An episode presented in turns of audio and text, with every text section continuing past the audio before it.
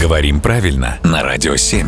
Владимир, доброе утро. Доброе утро. Владимир, доброе утро. Слушательница Марина из Нижнего Новгорода интересуется. А, Она, собственно, с дочкой в первом классе изучает сотню по математике. И вдруг обратила внимание на одну вещь, которая спокойно жила вот до сего момента, не задумываясь, а именно число 40 ее интересует. Так, есть один десяток — это 10, два десятка — это 20, пять десятков — 50 и так далее, и так далее. А 40 слово откуда? Четыре десятка. От- Вообще откуда оно взялось? Тут прекрасная история есть. Когда-то давным-давно было образование типа 4 десят, но оно исчезло. А что значило слово 40? Точнее, даже сорок. Использовалось значение мешок или рубаха. И у нас до сих пор есть слово сорочка. А, да. Да, вот оно родственное.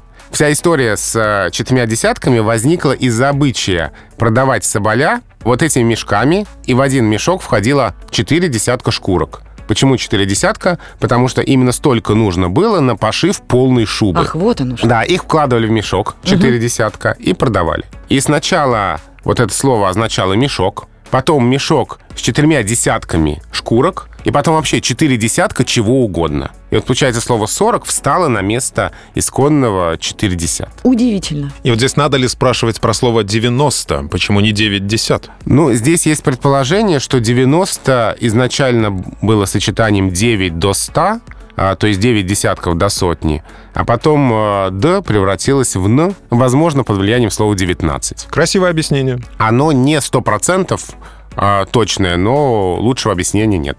То есть до сих пор в истории возникновения каких-то слов существуют белые пятна? Ну, есть э, случаи, когда лингвисты не могут на 100% сказать, что было вот точно так, но, скорее всего, было так. Будем с этим жить. А нам придется, вариантов нет. Владимир, спасибо. Спасибо.